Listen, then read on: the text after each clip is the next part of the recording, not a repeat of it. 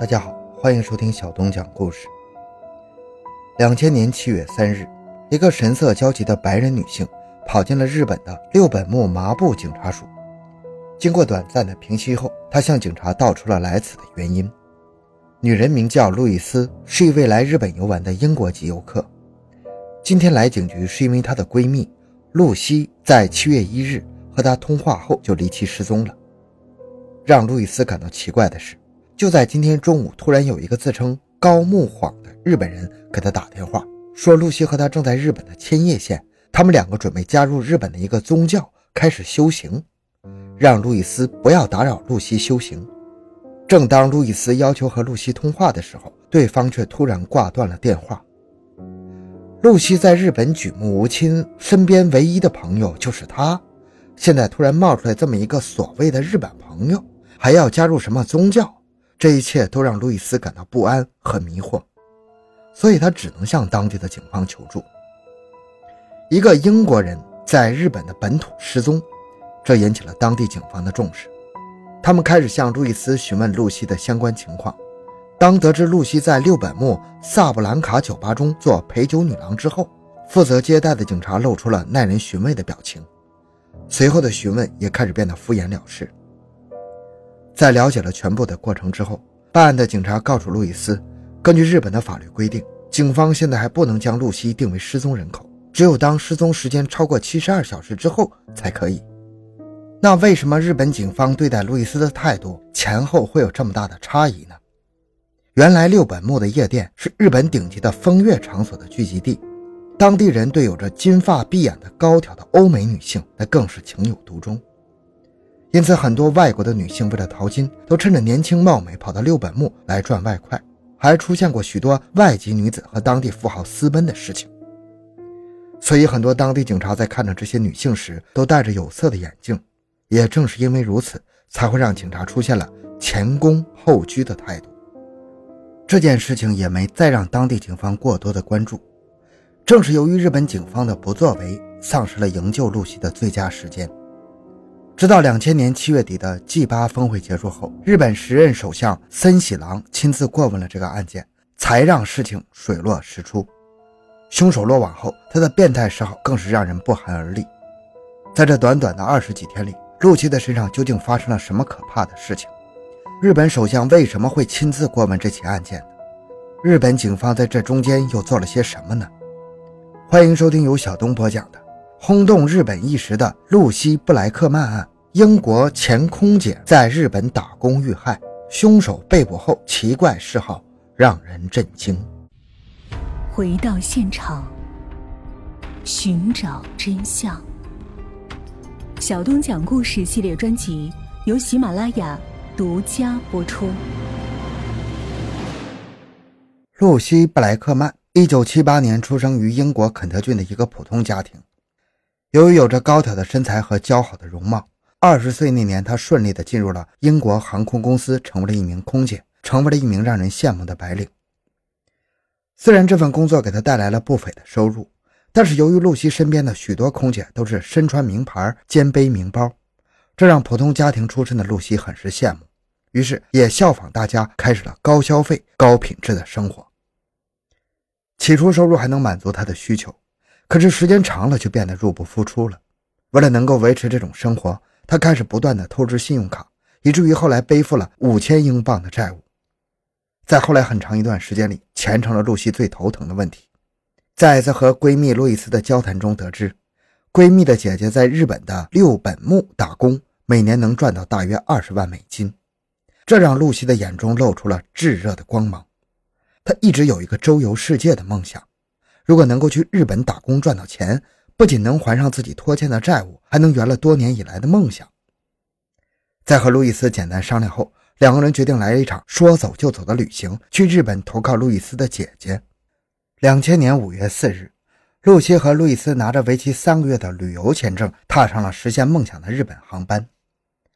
抵达日本后，路易斯的姐姐将两个人安顿在了六本木的一家旅馆。随后向他们介绍了自己在日本的生活方式和工作内容。路易斯的姐姐早在1995年就只身一人来到了日本，由于没有什么特殊的技能，在一次偶然的机会下，被朋友带进了酒吧，成了酒吧中的陪酒女郎。当时的日本正处在泡沫经济最鼎盛的时期，这个并不光鲜的职业为他带来的收入却高得吓人，普普通通一年下来也有着二十多万美金的收入。虽然在1998年以后，日本的经济出现了危机，但是土豪和富家子弟在六本木依然过着纸醉金迷的生活。对着有异国风情的女性更是情有独钟，经常是一掷千金，只为佳人一笑。在路易斯姐姐的介绍下，两个女孩决定先尝试三个月的时间，等赚到钱之后就开始完成自己周游世界的梦想。而也许露西不会想到，而正是这个决定让她走到了人生的尽头。在路易斯姐姐的帮助下，两个人很快凭借着靓丽的外表和高挑的身材，在卡萨布兰卡夜店站稳了脚。很多富豪都点他们两个陪酒，每天的收益也是水涨船高。虽然是在夜店工作，但是这里的女孩每天的工作只是陪着客人喝酒聊天，并没有什么身体上实质性的接触。如果在店里私自和客人发生了亲密的负距离的接触的行为，夜店会对他们进行罚款和处罚。但是常在河边走，哪有不湿鞋呀？